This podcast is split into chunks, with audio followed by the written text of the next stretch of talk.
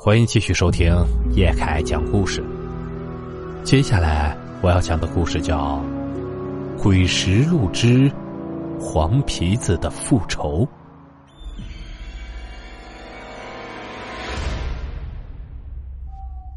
事件发生在一个典型的东北农村。村里的李秋林去县里的粮站接回了今年的卖粮钱，带着媳妇金菊往家走。今年的产量不错，价钱也好，李秋林心情不错，准备把家里的房子翻盖一下。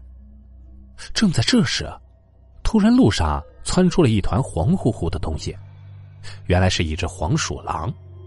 这一下可吓坏了正骑得飞快的李秋林。哎呦，哦，哎呀，是不是压上了？呃，好像是啊。受伤的黄鼠狼拖着残腿，迅速的钻到了路边的草丛里。压的黄皮子不会出事吧？听说那个很邪的。哎呀，没事儿。李秋林并没有把事情放在心上，骑车带着媳妇儿就回家了。当天晚上，夫妻两个盘算完如何翻盖房子，就早早的睡了。哎哎呦，哎呦！第二天早上。媳妇儿金菊做早饭时，听到屋里丈夫惊叫了一声：“哎呦，我的腿，腿，啊，腿腿咋了？我我我的腿动不了了，完全没有知觉，也使不上劲儿啊！啊，怎么会突然的腿就坏了？一定跟昨天的黄皮子有关系！哎呀，我就说那东西太邪了。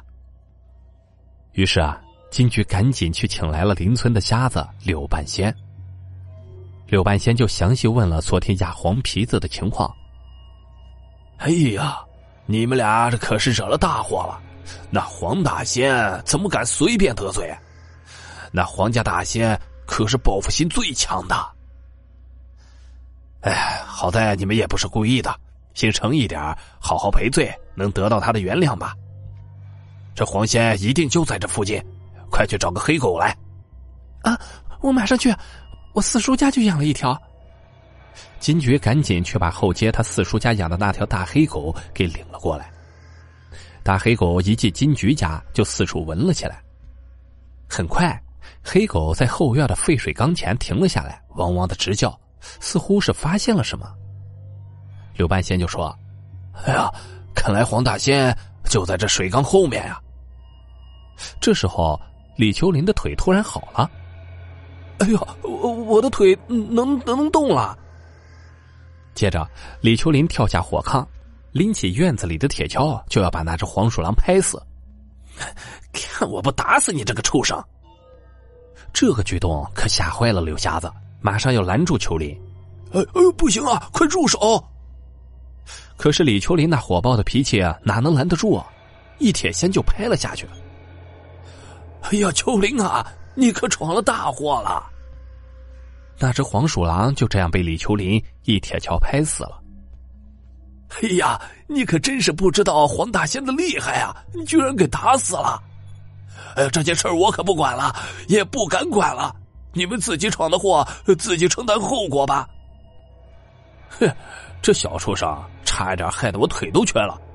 我现在把他打死了，看他还能弄什么妖法！哎呀！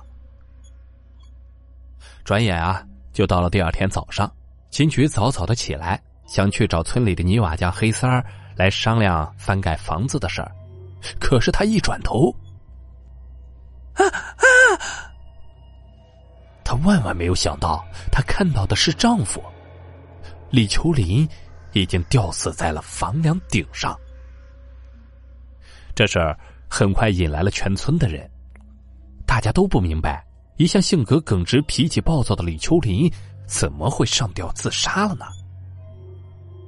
还是闻信赶来的柳瞎子一语道破了真相。哎呀，快去找找别的屋里有没有吊死的黄仙儿吧！果然啊，大家找来找去，当推开西房门时，看到了那诡异的一幕：一只小黄鼠狼吊死在了厢房的房梁上。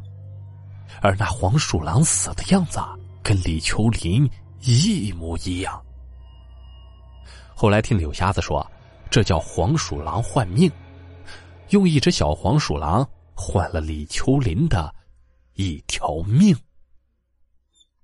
好了，故事到这里啊就结束了，感谢您的收听。咱们只听故事，切勿迷信。如果您喜欢叶凯的故事，请帮忙订阅加关注。